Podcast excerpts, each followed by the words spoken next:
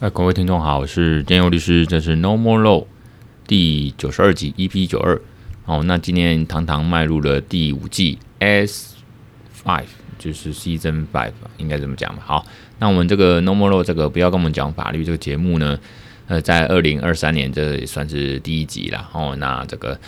我们一样会讲资讯法律，尤其是 Web Three 啊，韦伯三点零啊，就是第三代网际网络的发展跟呃法律。那当然还有这个成就律师之我啦，哦，律师生活的体验跟分享啊、当然也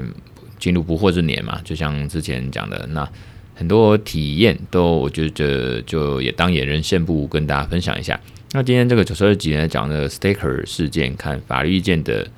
呃，重来一次哦，这今天的题目是从 Staker 事件看法律意见在币圈的重要性。那当然，之前写过一篇文章，然后好像也受到一些瞩目跟一些回响，然后呃也受到很多的鼓励跟支持啦。就是我写来的方格子，那那时候我有用这个 Litecoin 啊，就是一个一个呃可以化赞为赏，按赞，然后它就变成一个硬币啊，就是虚拟货币加密货币。那其实它是可以变现，大概是这样。不过题外话，就方格子后来最近可能要发展出自己的这个 VO VOC 的。呃，这个经济的这种加密货币吧，哦，就是自己发行的代币，所以呢，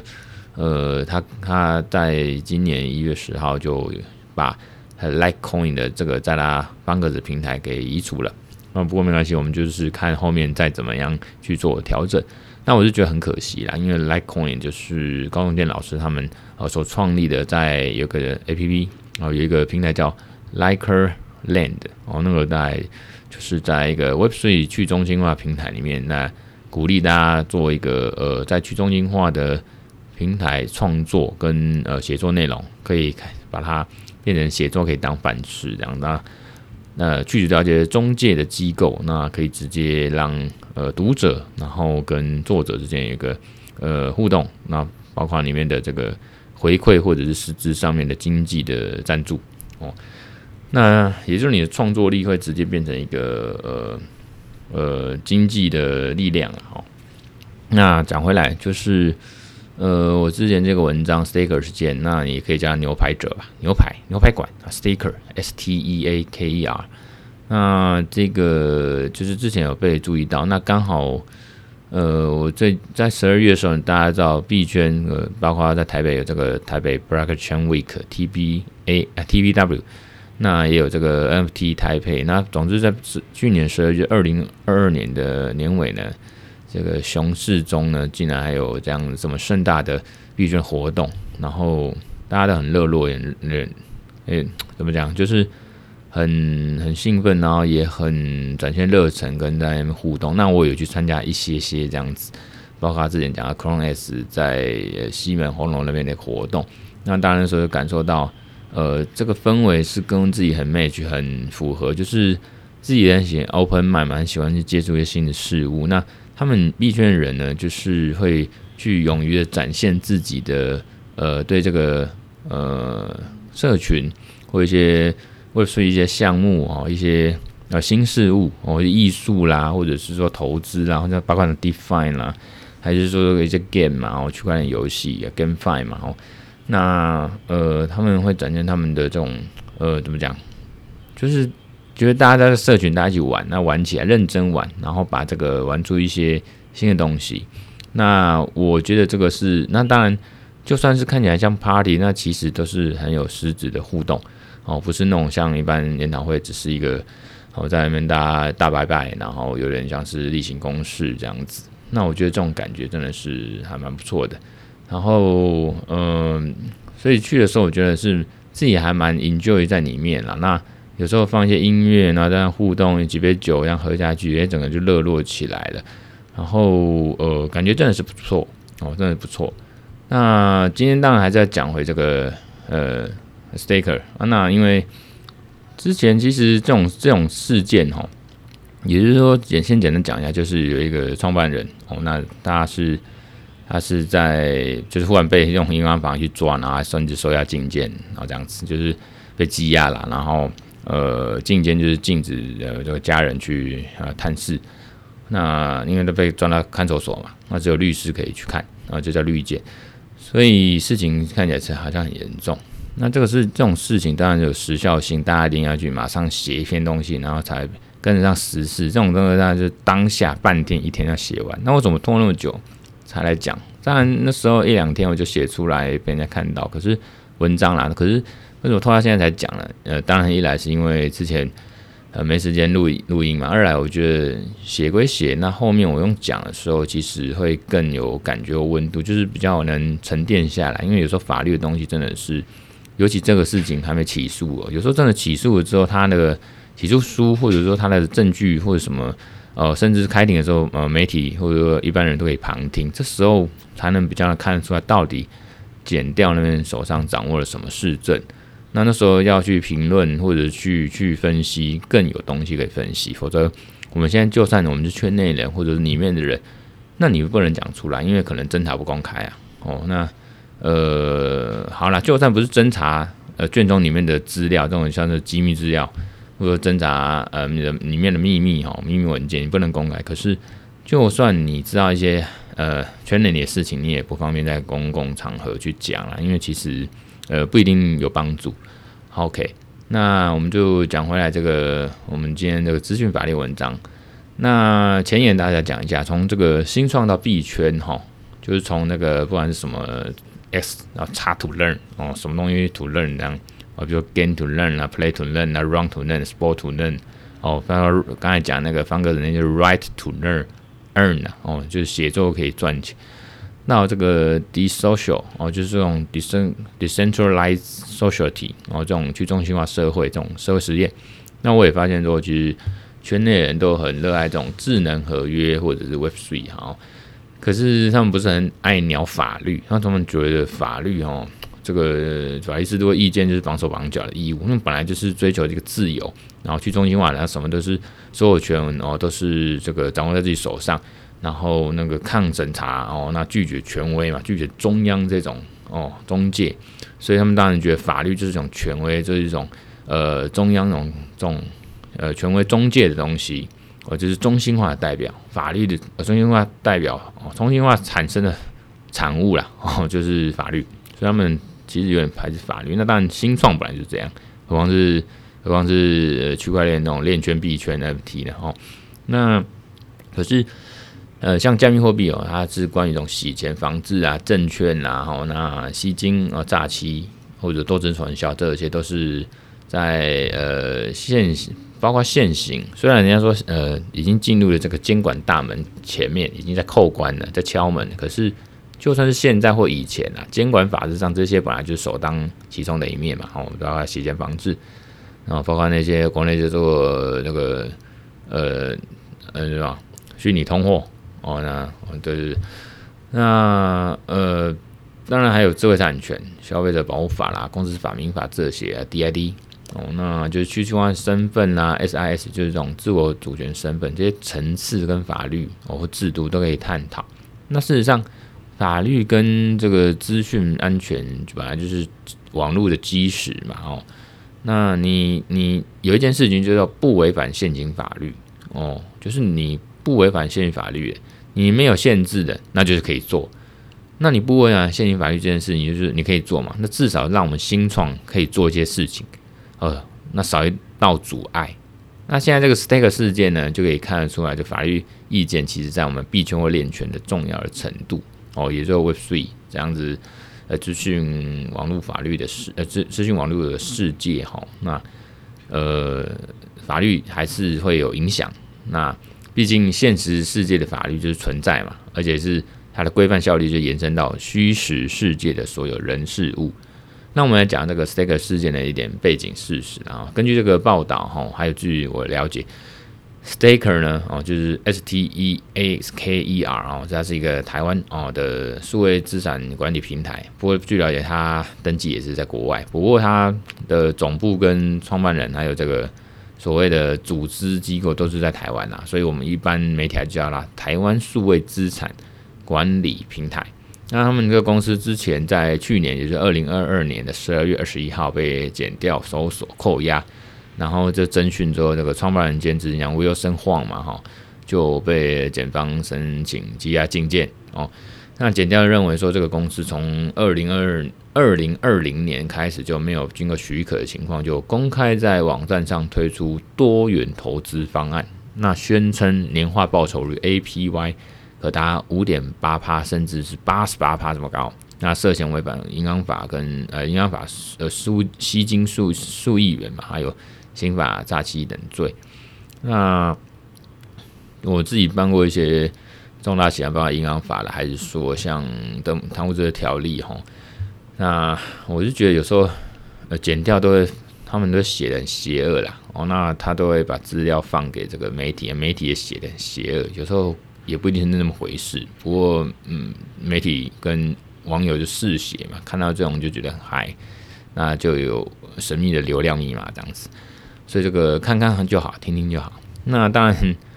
我们平衡一下啊，那 Staker 执行长是威尔森黄，他曾两度获选台湾区块链影响力人物。那 Staker 公司是这个虚拟资产获利的，呃，也就是线上链上收益的这种策略专家公司哦，配置平台，他们是提供多元组织性的商品。那就你把它想成它就是区块链的一种哦，加密货币或呃虚拟通货的这种理财机构。那他们这个公司从二零一九年成立哦，那就是东南亚最大这个，呃，它那时候是东南亚最大新创加速器，就是 FWorks，就是林之晨那个 FWorks 的第二十期成员。那也在二零二一年十二月通过美国的 FinCEN，就是 F I N C E N 这个监管，然后呢获得获颁这个 Money Service Business M S B 的这种牌照。然后呢，呃，Staker 之前。在二零二二年十一月间啊，就是因为 FTX 加密货币交易所嘛，那这个爆掉之后陷入的流动性，就资产流动性的危机哦，那申请破产。我讲的是 FTX 啊，哈，FTX 就申请破产，那呃导致 Staker 他有就宣告啊，有有公开声明说他们损失大概至少呃美金一千零六十七万元。哦，那后来就是等值的代币这样子，那当然里面有什么，嗯，稳定币啦、USDT 啦、那个 Bitcoin 那些哦都有。那 SDA Sticker 的这个官方理由是说，因为运行策略需要，所以资金还是那时候放在 FTS 中哦开仓，那导致未能在这个 FTS 提领功能关关闭之前就把他们资金提出，然后就锁住，然后就当然就损害了嘛。刚才讲的呢。美金一千零六十七万的这个等值代币，这损失被被锁住了。那另外呢，FTS 他们现在就是呃陆续都一直破产程序法哦，破产法的程序，那个法院美国法院那边有在有在动。那大家如果有兴趣，就是去关注，尤其是 Telegram 或者是 FB 上面这些像东区东区他们那种呃加密货币新闻哦，加密货币产业的新闻哦，那都有追踪报道。其实那时间很快。就马上，呃，有外文有什么任何消息，那我们中文这边其实很几乎是不敢说临时差，就是几乎是在稍微慢一点点啊，可是就马上就有中文的报道。那其实我们看啊，如果说 FDS 加密货币交易所没有陷入流动性危机，没有申请破产，那当然也不会波及到 Staker 的营运哦，不会波及到 Staker 的这个用户的资产。然后呢，才也不会 stake 被这个质疑说啊，你是否违法？你是不是诈欺？你是不是吸金？通常都是投资人觉得钱被扣住了，就损失拿不回来，那你觉得他就会抓一些把柄啊，或者是语病还是什么，就会说你 stake 你网站上面讲讲的好像，呃，就是通常你呃投资人所谓的你去提告，你受你觉得你受害嘛，你受骗了嘛，那你，你觉得投资失败是因为你被骗。然后呢，你就会去抓一些东西，看起来就很像违法的，像 Staker 就是这样被指称说，哎，你这个是不是诈欺？哦，那像之前有个检察官，就是他现在退下来，呃，当律师的陈兆仁律师，他来粉砖呢，FB 粉砖就认为说，这个事件涉及到说一个法律的争议，就是加密货币存款，哦，你去收它算不算违反银行法的这个呃，做一些银行的业务，哦，收受一些存款。那这是一个法律争议，那因为这个本来就争议，所以减掉就爱办，而且减掉也认为说，吸收加密货币，你收这个加密货币等于吸金，哦，这是减掉它的有罪推定方向，它的法律见解，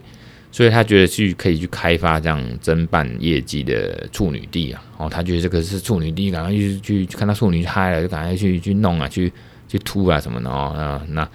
反正检检警调他们就觉得说这个，因为检警调他们算是公务员，可是他们也有业绩啦。你说这样警察他们为什么开罚单？那个交通罚单、那违规罚单，那有年底有业绩嘛？那检警调一样，那检察官他们遇到这种案件。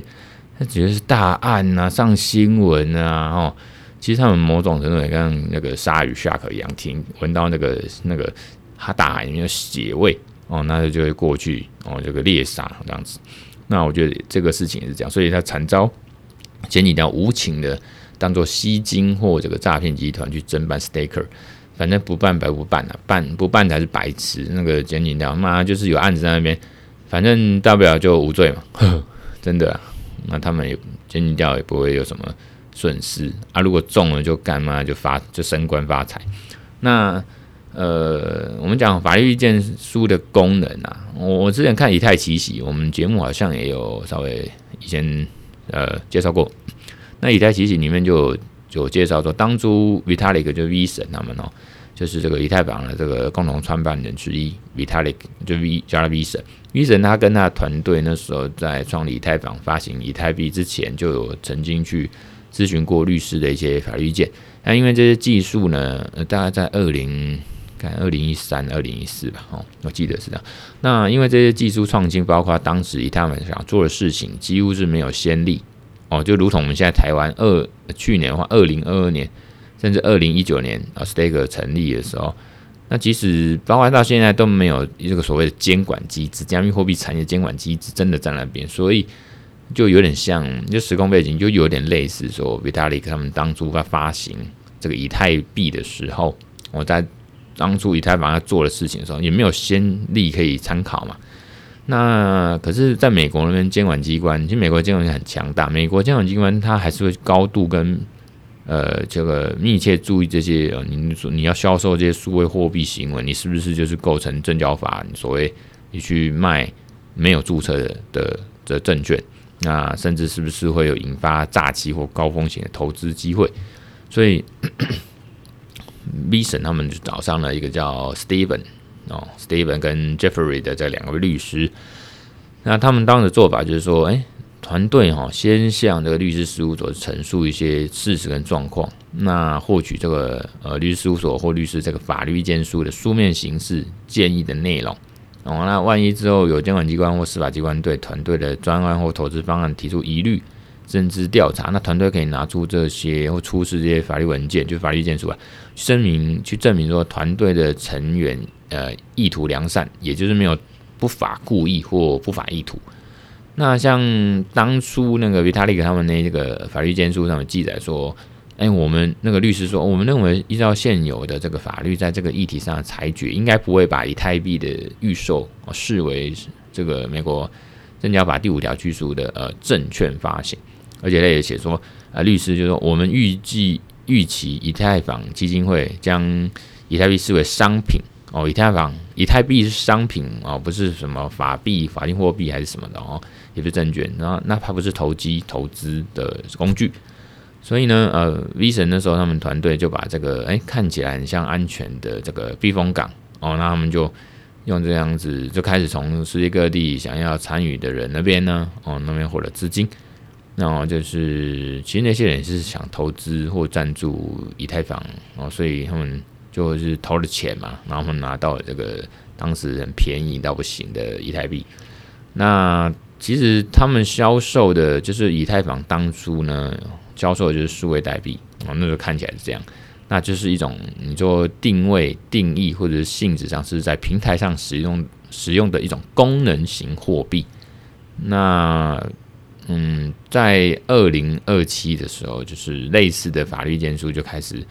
如雨后。春笋般的就是一直冒出来，就很好用，这张很好用，所以那时候很多 ICO 啊，就是首次代币发行，哦，那时候就是算是印象中也是呃加密货币产业的一个第三波的牛市吧，哦，像我们二零二二年，因为二零二一年底那时候是第四第第四波牛市，总之是牛市啊，那时候二零二七年。二零一七年很多就是已经在牛市，所以发行 ICO 去圈钱了哦。那随便写一个这个这个智能合约一些程式码，哎，就可以圈钱拿到钱哦，那是蛮爽。那虽然说这个律师出具的法律意见书不能当做魔法文件般可以神奇的拘束任何人，包括说哎监管机关、司法机关这样子哦。那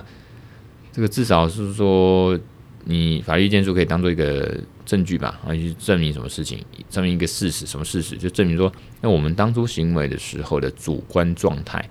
那甚至在律师执行业务的见证下，律师有时候也是要担保合法有效，他是有这个责任的。因为依照相关律师伦理规范，台湾然后其实美国各国都差不多啦哦。因为律师本来就是高度被管制的行业，你律师不得就这个违反法令的事项跟无效的法律行为执行见证哦，否则会有责任，会有一些刑罚，甚至吊律师牌，他们吊牌的。那一般实务上认为，律师的见证不只是见闻哦，不只是咱们看跟听，那你还要律师你的见证还要用你的专业知识去做判断、去做背书跟保证，然后你要让投资人相信律师有在用专业做把关嘛？啊，例例如实务上确实有些案例跟新闻，就是律师你不能用见证的方式是帮助吸金嘛？哦，否则你又违你律师也一起违反银行法第二十九条规定说的这个你是非法吸金的帮助犯。不过还是注意啦，就是之前台湾也是有一件公开发行的公司哦，那有股东会的争议，那请一位叫做律师就 L 哦，也叫 L，那他帮另外一个 C 律师哦 C 哦律师 L 请一个律师 C 啊出具法律意见，那那个 C 律师就出这个法律意见嘛，哦那 L 律师就把这个法律。意见拿去用就被判刑，L 律师被判刑，因为那法律意见书上面写说，呃，C 律师认为说，在继承公司股份的这种共同共有状态下，那呃某继承人就股东 A 可以代替其他继承人股东 B 签名在股东会的相关文件上，然后去出席跟表决股东会的议案。那当然后来就法院实际上就闹上法院，法院就认定说，你这个。律师 L 哦，你就是在教唆你的客户股东 A 嘛，去伪造文书、伪造私文书嘛，哦，而且这个事情还经过刑事第一审、第二审都判有罪，现在跑到这个案件跑到第三审哦，就是一个刘姓律师，这个蛮有名，搜寻一下、Google 一下就知道。所以说，法律意见书并非百分之百阻却违法的万灵丹，嗯，还是你这个法律意见书的适用，还是要依照个案情形去分析法律。法律的适用风险啊，那我们等下会讲会讲个案的适用哈。我们先讲一下这个检警调检察官这次侦办这个 Staker 有几个案案由跟罪名，就是呃诈欺，然后还有主要是诈欺刑法刑法上的诈欺罪啊，还有呃银行法的吸金罪吸金罪哦。那我们先讲诈欺，一般所谓的虚拟资产。哦，那就是数位资产嘛，哈，就是我们法律上叫无体或电磁记录，无体物或电磁记录。那比特币就是这个。那比特币在台湾的正式名称，我们金管会那边刚才讲了，像洗钱防治法一些相关执法，就叫它虚拟通货。那法律上的定性它就是商品，比特币就是一种商品。那虚拟货币就是俗一种俗称。那不管你讲虚拟货币、虚拟通货，或者是这些只是让。呃，在区块链架构上的一种币哦，代币 token 哦，那因为区块链在技术上采用密码学嘛，这些原理应用，所以你可以把它理解或者叫它这个加密资产 crypto Cry，我每次说老舌舌头的大舌头的 crypto assets 加密资产，其实一般讲的 crypto 就是加密。甚至就是加密货币的简称，crypto，c r y p t o，c r y p t o，crypto，我自己也多加练习哦，crypto，哦，加密加密资产，加密货币哦。那虚拟货币不是严格意义的货币啦哦，那它当然不是法定经常的效力，它就不不是所谓法定货币或法币啦。那只要不是空气币呢？哦，那我们后面要讲什么？就空气币，只要不是空气，通常还是有一定的数位资产的意义，也就是它有财产性的利益跟财产上的价值。只是说你客观价值比较难恒定。一般就是除了鉴价，就是我们市场去去去喊的就算有行有市哦。像比特币，那现在在市场上都会有一定的的市场价格嘛，哈。那讲到这个虚拟货币呢，一定要知道它的或了解它的白皮书哦。就像我们投资都有这个投资的这个这叫什么？投资白皮书哦。呃，公开详阅申收购说明书啊，那种一样哈。反正你讲虚拟货币，要知道它的白皮书，那也就是系统平台或应用这个这个软体的创建者，他来说明技术解决方案的报告跟论文，那里面都有写很多什么公司机制啊、交易执行程序啦、演算法啦、哦延伸的应用，他拿拿他的愿景，他 roadmap 是什么原始码哦开源，或者说这个。发展路径图就看讲 roadmap 团队是谁啦哦，那当然这个还有风险，还有一些免责声明哦，通常是这样。像 Stake 它也有免责声明哦，那个很多这个当然再延伸一下，就很多交易所虚拟货币或加密货币交易所，它都会有免责声明哦。那免责声明，那我怕开花啦，我就简单讲一下，就是通常你钱放进去呢，这个钱这个货币呢，加密货币不一定是就是你货币，你把它放到交易加。加密货币交易所里面可能就变成加密货币交易所的钱呢，所有权就变成移转给他。你只要存进去的时候，那那那个货币所有权就是加密货币交易所的。那那我们用户只是拿到一个债权，而且是没有担保债权这样子。那所以出事了就很麻烦，还要去法院告，还要排队哦，因为你也就无担保，没有优先顺序嘛。所以这就是常常嗯，这种加密货币业者他就会有免责声明。哦，那个写的很清楚。那还有这个团队，有另外有人建议说，团队最好是又有，有具名比较好，因为一般加密货币产业哈，或者说那个币圈，他们就是觉得，哎、这个很炫炮，就是我呃，所以就是要我这个加密货币就抗审查，什么匿名性，然后弄得神秘兮兮的。不过就是因为这样子，就有一些风险跟隐藏的危机嘛，就是说他。他就是用那种好像很炫炮，然后我们那个加密货币不不露真名啊，不你啊，你就不知道这团队到底是神秘的团队是哪边来的，到底是谁？他到出事你也找不到是谁。所以这个团队有人说，在二零二三年，我看他方格子有一个好像 D 大叔还是谁，我抱歉，我有点忘记他的名字，我 follow 了。那他是建议，因为他也是呃这个 Web3 这个 NFT 的玩家，他就在他的文章二零二三对 NFT 的一些建议跟展望，还有这个。这个这个呃，怎么讲？就是他有去写说，团队呢，你去投资一个呃加密货币的东西，那包括 NFT，你最好还是找那种，除非他已经很有名，像呃无聊猿这种，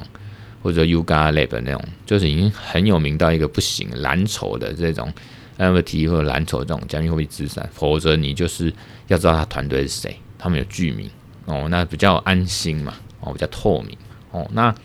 呃，再继续讲哈。我今天这个还今天这一集我会比较讲重点，因为我很喜欢开花。有时候本来今天刚刚才想先讲，像我现在就在那边拉塞。我本来今天想讲说，我今天这个最近的一些。这个应该是说美其名叫律师的这个生活体验或者一些心得啦，包括我有个北跑幽咪咪的皮肤看起来四十岁还是很年轻，那人家币圈的也有说我看起来很年轻什么啊，今天也是早上也剪了头发，然后现在心情很好，觉得自己很帅，是不是？可是这种都算了，有感觉就讲，浪费时间就讲啊，现在没感觉就不要浪费时间。然后回来，那因为我有看过一些呃犯贱的教授，就是一些有。学者嘛，他有出一本书，之前也讲过，这本书叫哦，这这本书的名字很长哦，大家听啊，自比特币技术的特征论：虚拟货币的法律特性及其相关议题。哦，那出这么长，光念完我就你们也不知道我在念什么了。哦，有时候文章跟书名就是论文这种东西，就是太太繁琐、太技术性，那 那个完全不适合用来什么 IG，也不适合用来那个那个嗯。YouTube 哦，这种 YT 的这种东西，好了，总之这个这本书呢，简称就是比特币的这个，我把它我都把它简称叫比特币的法律争议啊。哦，那因为你这本书，那简称为比特币的法律争议，那里面一定会讲比特币的这种虚拟货币的特性嘛，在法律上的定性跟它的一些争议问题分析。那里面就把这个虚拟货币交易的常见的这种诈骗手法，常分为两种态样。第一种就是我们刚才讲空气币哦，俗称空气币，就根本就没有嘛，因为诈骗就是很典型，就是没有东西跟你说有哦，没有做跟你说有做，那就把你钱收了，然后不见，根本不存在区块链系统平台，也不存在它的应用程式这样子。那你就去发，你说你说哦，我发行虚拟货币、加密货币，那就是空气币，卖一个空气给你哦。那有时候第一大类又分成第二种小类，就是嗯、他就用一些话术嘛，就是说投资呃虚拟货币这样子哦。那包括典型的投资矿机啦、智能搬砖呐，哦哦，就跟你说用这个程式，他会自己去搬砖，帮你把这个。嗯，买低卖高哦，赚价差，或者说从这交易所搬到另外交易所这样子哦。那呃，甚至有些诈骗是网格交易，不过网格交易本来就是一个正常的呃模式跟手法啦。可是有时候他就是骗你嘛，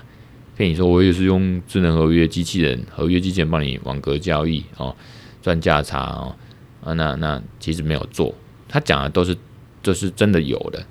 呃，在市场上的模式哦，那商业模式，可是他没有去做，他就骗你的哦，那就是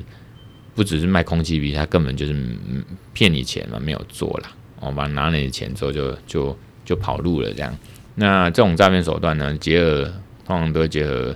呃非法这种多层次传销嘛，哦，或者跟你说保证获利，或者是说固定配息哦，那种招揽的投资模式。都涉嫌违法，这个银行法二十九条嘛，吼，那还有多层次传销法，多层次传销管理法第十八条、二十九条的疑虑，像最有名的就是最高法院一百零九年度台上字第七三零号刑事判确定判决。里面就有提到暗黑币跟匹克币，这个在蛮有名，蛮有名，那大家就记得关键字，有兴趣去查一下，哦，在网络上随便搜寻都有。就是暗黑币跟匹克币，P 就霹雳的 P 嘛，啊克就是那个科普的克，匹克币或暗黑币这样。哦，那第二大类就是说，虽然你有区块链系统平台或应用程式，可是你发行的这个虚拟货币呢，这虚拟货币就是程式码自动执行的内容，有时候就是智能合约了。哦，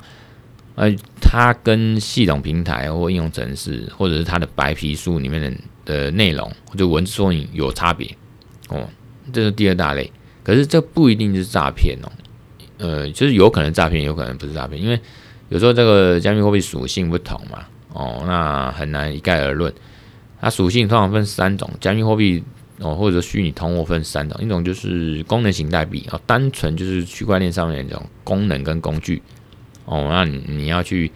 你要去就 gas fee 就瓦斯费，然后你一定要用这个代币，就以太币啊。一般来讲，以太币你要去执行一个智能合约，你要去做交易啊。你买起来买 NFT，你这个链上你要去做交易，那一定要是有些类似手续费这样去消耗掉，这就是这种功能，叫功能型代币。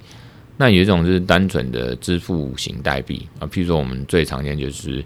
就是呃，就是当做一种支付型哦，支付你多少钱货币那种感觉，储备货币那就是比特币是代表嘛哈。那有一种是就是比较危险，证券型代币，就是你这种很像证券哦，那作为权利表征呢，连接某一种实体财产价值的一种代币啊哈。那除非就是你呃，就是像比特币那种，你就是把它当做一种相当于金钱的这种支付型的代币以外呢。你只要是，你只要是骗，嗯，怎么讲？哎、这个这会太复杂哦。那我这边是不是跳过一下？这个好像之前就讲过。好啦，我怕我我又自己混乱。那嗯，你我这么讲啊，证券型代币呢，哦，就是它变成被符合证券的这种是有几个要件嘛？啊，你这个 token，你这个加密货币符合证券的。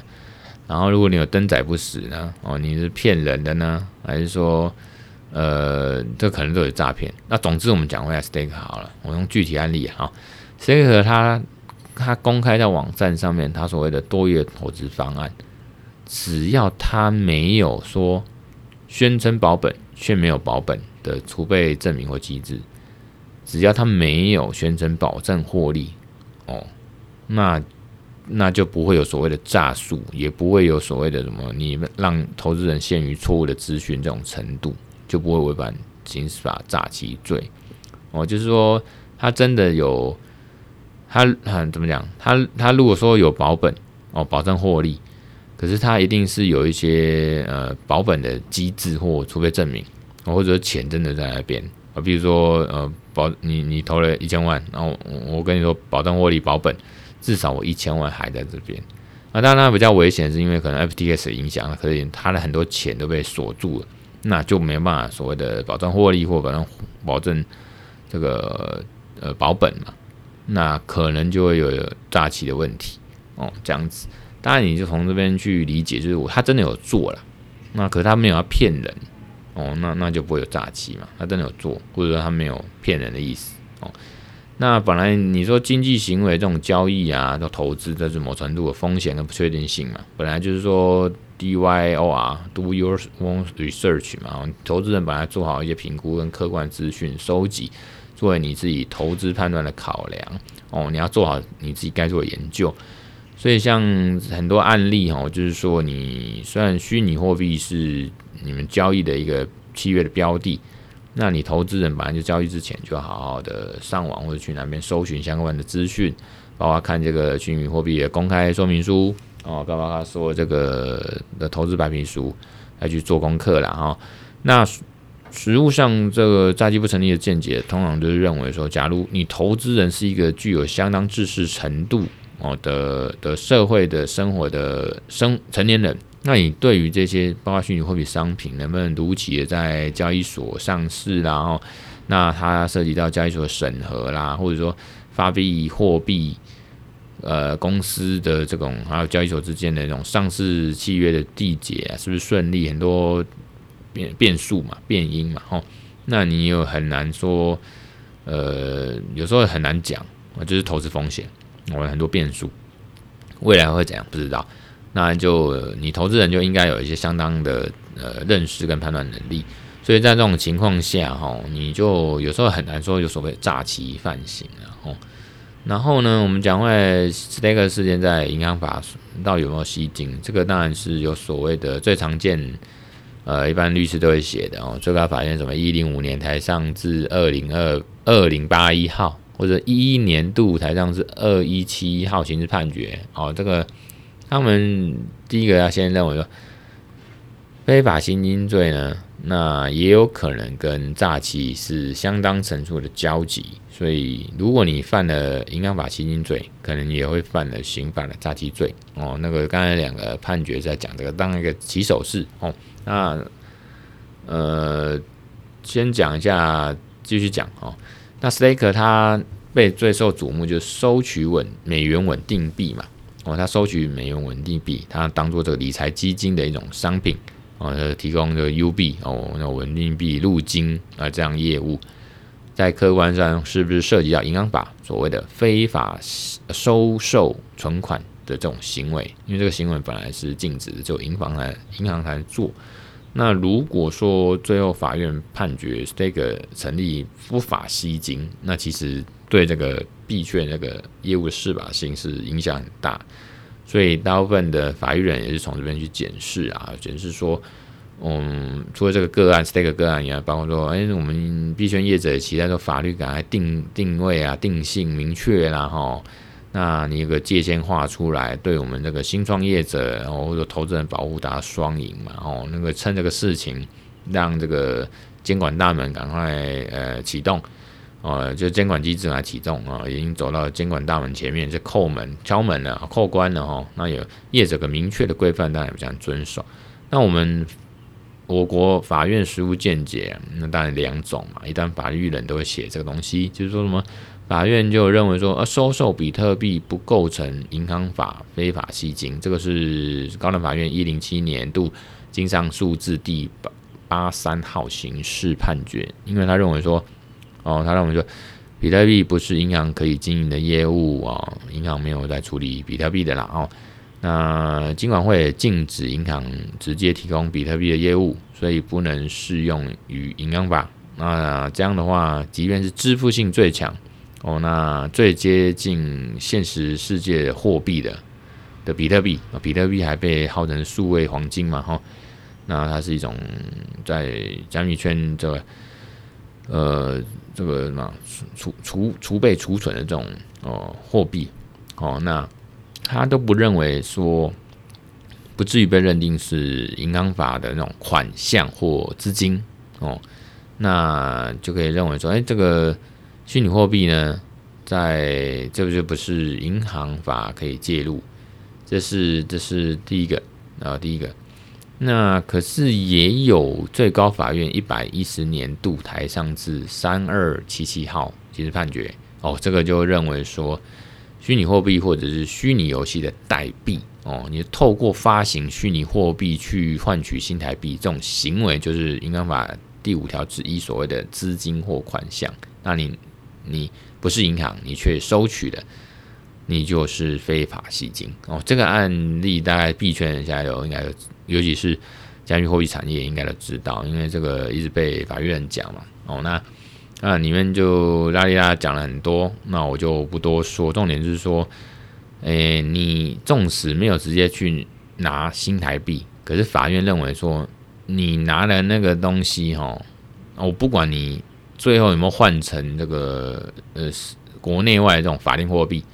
啊，你虚拟代币也是有经济价值啊，哦，所以它属于国内外法定货币的变身，就等同于法定货币。那这样的法律见解，这样法院见解就是扩张了银行法这个不法吸金的适用范围了。所以像果壳律师或者是猫董律师都觉得，哦，那就是加密货币产业业者的这种法律风险就就是 recall 红色警戒，很危险哦。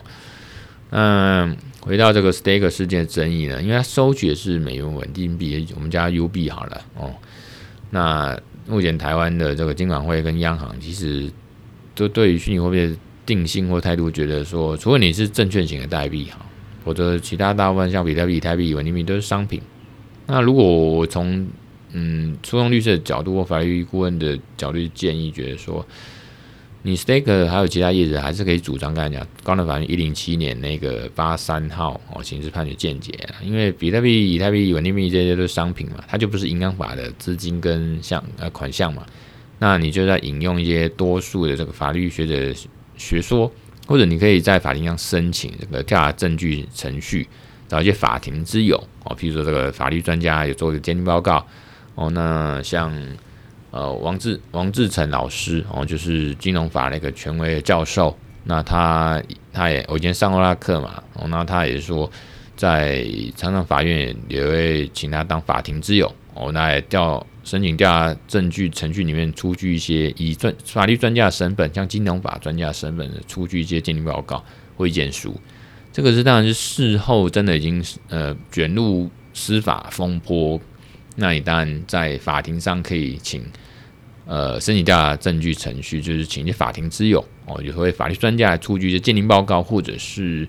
呃法律意见书。这个是我们刚才这个本文本来讲的法律意见书是比较事前，你在创业的阶段，创业前都已经做一个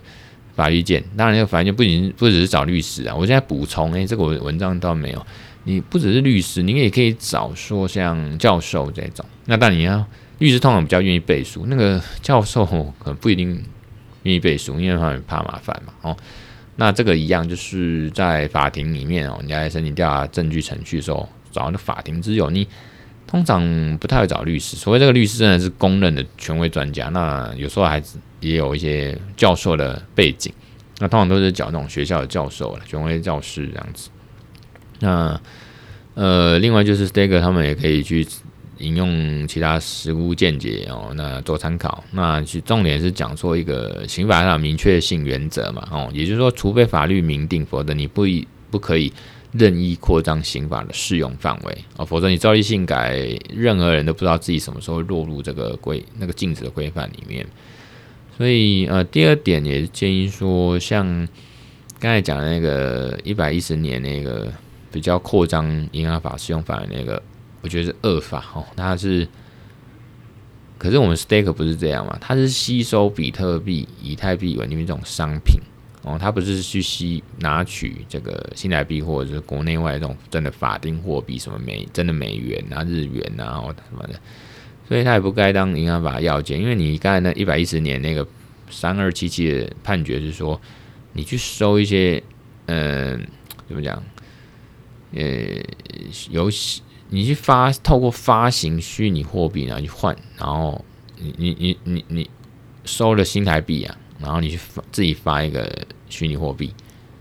可是我们实际我们收的不是新台币啊，我们收的是以太币啊，以太币。那最后就是他就回会讲出来，就讲回到这个呃法律意见书，因为我们刚才讲的就是客观的事实、行为跟情状。那在主行为人主观犯罪故意或者意图的要件方面呢，我们参照这个一百零五年度哦，最高法院一百零五年度台上字第二零八一号哦，里面就是说，他是说银行法它其实规范是客观行为的禁止规定。哦，就是你行为不能有这些这些规定啊，不是你行为上不能有这些，就不能有这些行为啦。规定是你不能有这些行为，那他不管你，他没有规定说你在主观上是在想什么，是你明知道违法要做，还是你根本不知道他是违法。那如果说最后 Staker 他的行为呢，是落入了银行法禁止的客观上面的行为或情况，哦，这些要件。就客观上，你真的好像好像有什么违法，可你 stake 如果能提出或拿出去证明说，当初我创业或规划这个业务的时候，我有咨询过一些专业律师或者是呃法学教授，或者是在这一方面呃举足轻用轻重的这种权威，他们的一些法律意见，然后他们甚至有一些 paper 或者法律意见书，让我们团队呢成员就是可以预见或者认定说，我们的行为是没有触犯银行法客观要件的。而且我们深信不疑，也就是说呢，我们从消保法的这个角度来看，企业经营者哦，你要去证明这些技术创新或崭新的商业模式，在没有相同先例的情况下，我们已经经过严谨跟谨慎的向专家查证，那我们去从事或提供服务呢，也尽力确保这个服务跟行为符合当时呢可合理期待或预见的法律规范哦，那你。透过这种事前的法律意见书呢，去说明我们团队的成员就是意图良善哦，没有不法故意或意图，这样在法庭的效果呢，可能产生最后一道保命符的一个效果啦哦。那因为你主观上的状态呢，去影响客观上的认定，你法可能影响法官他所愿意采取的法律意见。因为或者至少说，哎，算成立吸金，看能不能就尽量免除掉一些结果啦，哦，免免除免除行者的这种结果。毕竟 Staker 像或威尔森晃他们不像是 FTX 事件啊，或者说呃前执行长 FBF 哦，这个嗯他们那么扯。那 Staker 这个东西，哎，区块链之光，它也不像是，当然 F SBF 事件也是区块链之光，那。可可以说，至少我就去让法官觉得说，他不是一般吸金跟诈金集团那样子明显的恶质或者真的来骗人的。那通常法官也不会乐见说，因为实务上一些法律见解哦，那不管是恶法还是奇怪法律，你扼杀一些台湾的新创或者是优秀的人吧哦。所以我当然是文章最后，我是祝福 Staker 跟他们还有其他所有新创业者，就是。顺利不违反现行法律哦哦，让他们祝他们能在事业上少一道阻碍，可以继续发光发热，为台湾争光了哦。那后来我也补充说，银行法虽然是有一个显不相当的报酬要件，譬如说什么报酬八到八十八趴这种利多的 APY，然后这种年化报酬率，可是前提要件是一旦落入这个虚拟货币，你说是商品，或者说你说是比特币、以太币，它是商品。或者类似 NFT 这种投资的艺术品或商品，那它就不是银行法所谓资金或款项嘛，你就不会去入罪于这个银行法。那更别说理财机构的实际运作呢？你跟呃诈骗集团资金盘或者庞氏骗局，或像 Stepen 那种庞氏经济的架构，也是截然不同。我讲的是说，像庞氏经济就是你钱进去嘛，啊入金呃前金补后金嘛，后金补前金啊，哦这样子。就是就是后面你一直付出来的钱，那那个洞怎么办？用前金的用完了，那你要再继续找更后面的人把钱投进来，一直这样子玩，玩玩玩玩玩玩到爆掉为止。所以那当然这个是不是证交法，人家证交证券那就是另一回事。可是重点是说，我个人会认为啦，不管于情于理于法，就是除非能抓到说，呃，这个，嗯、在在客观上哦，你不仅符合了呃法律的禁止要件，可是你主观上或者是他整个看起来就就除了主观客观以外，就是他就不会是坏人要做一个坏事嘛。这个东西这样说法当然是有点不是很法律专业，可是。我这个说法是融合一般，不仅是法律，还有一般一般人的感觉啦，或法感。我们就说法感，就是他就真的不是坏人要做坏事嘛？哦，这样讲不太专业。可是说感觉上或者是法感上，他就不是坏人要做坏事，他就是新创，然后就是就是可能法律不是很 OK 吧，然后他就被扯到了，甚至可能就是构成了。可是他主观上或者他。罪行就没有那么严重，那我觉得是不该让他有罪。哦，那顶多就是说这个这个事业要停下去，不能再做。可是他不该被关，我不该有罪。这个是用法感来讲，整个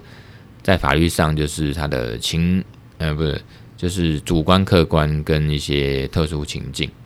那这是法律。那于法，另外于情于理。我也觉得，如果 Wilson Huang 他不是像，或者说 Staker 他不是像 FTS 或 SBF 那个人这样那么扯，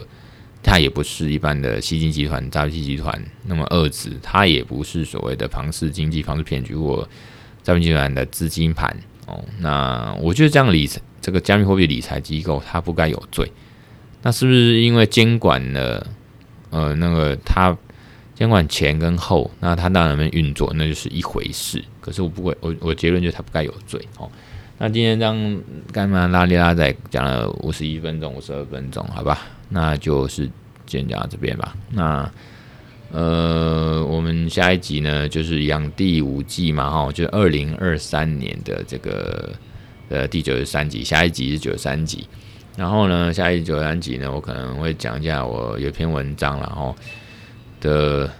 这个在讲什么？就是二零二三年，我们继续要这个世界呢，一样要继续持续的建构 Web3 啦哦。然后今天看到一篇文章哦，我觉得下次也可以跟分享一下哦，因为刚好今天看到一个呃文章呢，那个跟这个题目有点相关，那我觉得下次再讲啊，今天可能没有时间。然后呢，我也是祝这个大家二零二三新年快乐。那下礼拜呢，希望也有继续录录一集啦哦，也就是下礼拜在那个真的兔年哦，农历新年来之前呢，希望可能再录一集跟大家这个空中相见欢。然后不过我也先预祝，就是先祝二零二三年新年快乐哦。那这个二零二三接下来要进入中国中华这个农历年哦，兔年也先预祝大家新年快乐。发财啦！大家一起这个这个 wish you hold every coin 哈，这个 wish you every coin you hold to the moon 这样子，好吧？那先这样吧。那如果你觉得我的节目这个给我点鼓励啊什么，就帮我分享，还是按赞，还是留言，还是怎么样都可以。好，感谢感谢啊，拜拜。